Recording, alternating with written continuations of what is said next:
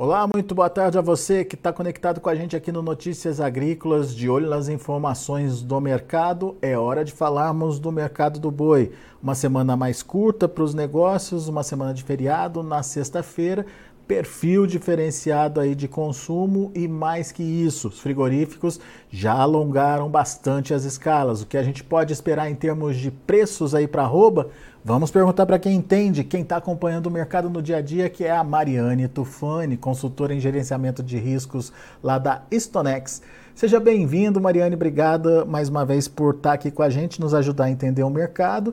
A gente viu aí, depois que as exportações retomaram, um avanço nos preços da arroba mas desde o finalzinho da semana passada a gente viu que esse avanço começou a perder fôlego, né? O que, que a gente pode esperar para essa semana mais curta de negócios? Quais são os fundamentos ou quais são as informações que podem mexer com os preços aí da arroba? Mariane, seja bem-vinda.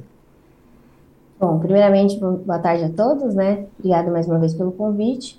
E é como você comentou, né? Essa perda de fôlego veio justamente pela oferta que está começando a vir a mercado, justamente por conta que os preços deram uma reagida após a abertura da China novamente. Então, o pessoal já que vinha já né, represando esses animais começaram a soltar mercado. E isso fez justamente com que as escalas andassem. Então, a gente está aí vendo que os frigoríficos não estão com dificuldade de originação, né? E justamente por isso que os preços deram uma pausa, vamos dizer assim, em altas mais expressivas. Essa, esse alongamento das escalas foi substancial, foi expressivo, Mariane? Ah, não expressiva ao longo de ser, por exemplo, para um mês, né? Mas a gente está vendo aí, na, vamos falar, em algumas regiões, entre 8 a 15 dias. Só alguma outra que a gente está vendo para início de maio, mas ainda não é a maior parte do Brasil, não. Sim, mas é um alongamento suficiente para o pessoal pisar no freio e evitar novas altas, ou, ou evitar oferecer novas altas para arroba. Ah, com certeza. Isso acaba tirando, né, é, obviamente, o, impulso nos preços e, na verdade, traz uma pressão. Tanto que a gente não está vendo essa pressão somente na arroba do boi, mas também no preço do atacado, né? Então, a gente está com aumento de oferta, aumento de originação, aumento de originação de carne, né? E aí a, o escoamento dessa carne começa a estar tá um pouquinho mais lento e isso está trazendo um pouco mais de pressão, vamos dizer assim.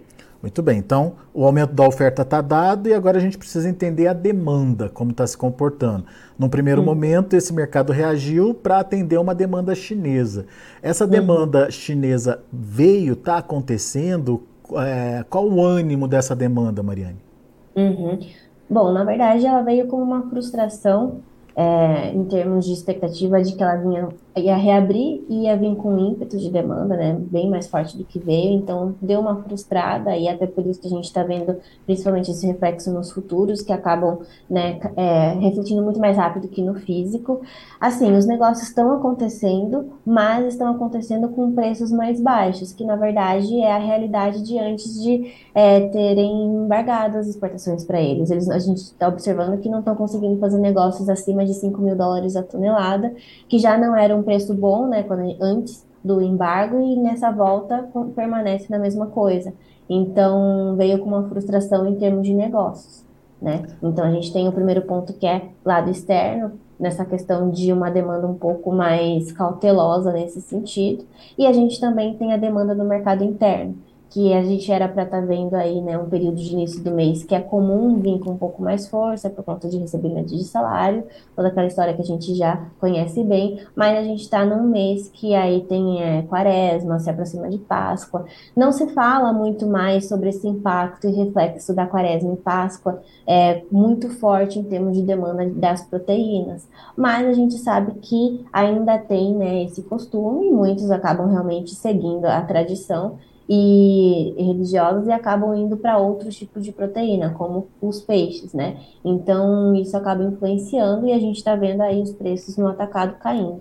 É. Né? Então, como um resumo, a gente está tendo uma oferta, é, vamos dizer assim, tranquila para os frigoríficos, demanda externa tá, é, voltou, mas não voltou com tanta força, principalmente em termos de preços, e demanda interna, que era para ter um período com um pouco mais de força, não tá tanto assim, porque a gente está num período aí um pouco é, incomum, né?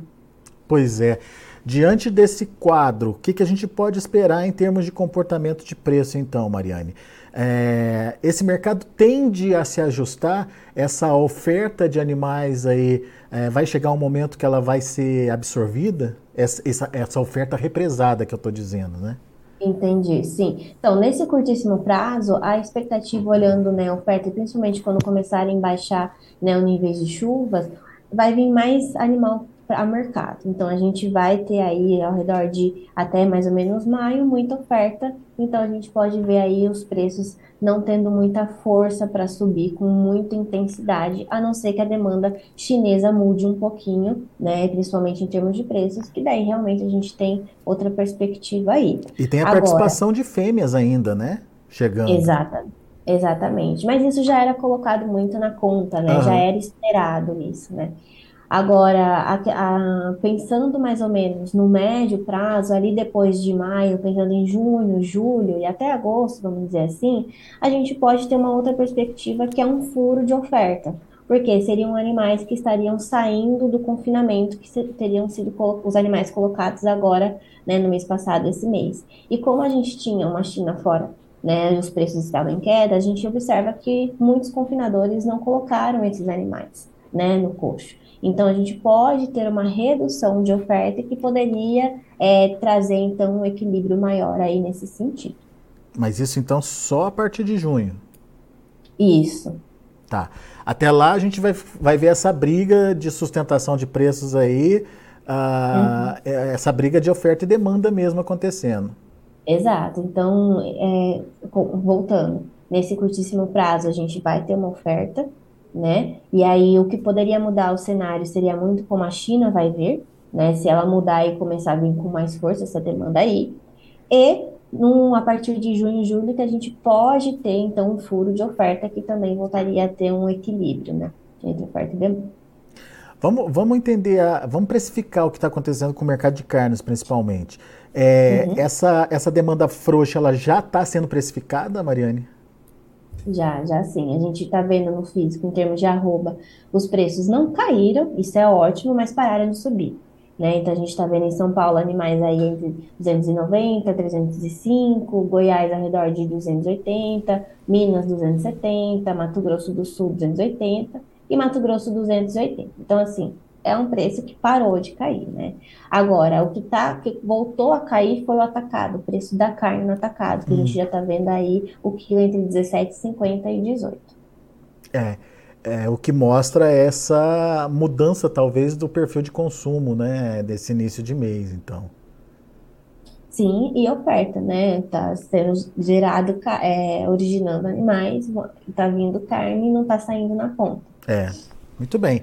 Vamos acompanhar de perto a evolução desse mercado aí, Mariane. É importante entender que passaremos por um período de é, maior oferta, é inevitável que esse período aconteça, é, seja por conta de um represamento que aconteceu é, há duas, três semanas atrás, seja por conta da chegada de mais fêmeas nas escalas de abate, seja por conta é, da perda de capacidade das pastagens, que a partir do momento que o clima vai é, esfriando e, e, diminuindo as chuvas, essa capacidade ela diminui também, que é o chamado fim da safra aqui, né, para uhum. gente aqui no Brasil.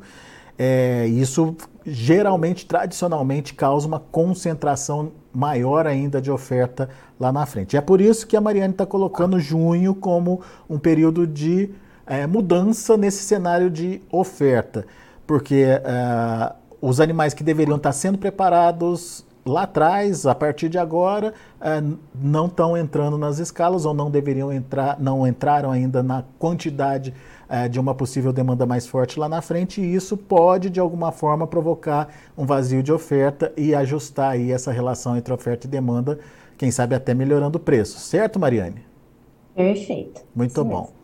Obrigado pela sua participação mais uma vez conosco aqui no Notícias Agrícolas. Volte sempre, Mariane.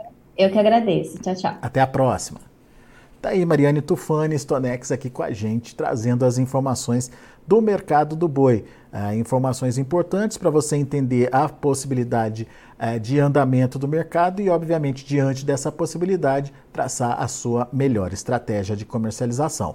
Vamos aos preços lá na B3, vamos ver como estão os negócios. Mercado ainda é, oscilando, enfim, sem uma definição de rumo aí, abriu R$ 291,30, caindo 0,17%. Maio, R$ 287,15, subindo 0,37% e junho R$ 287,45, subindo 0,24%, mas percebam que são é, negócios em horários diferentes, é, em momentos diferentes do dia, ou seja, é um mercado que está meio que pisando em ovos aí, aguardando por mais definições para poder se movimentar e determinar um rumo dos preços. Julho, por exemplo, não teve nenhum negócio até agora. O indicador CPE fechou a última sexta-feira a R$ 295. Reais 95 centavos, com alta de 0,29%. São os números de hoje do mercado do boi. A gente vai ficando por aqui. Daqui a pouco eu volto com outras informações e mais destaques.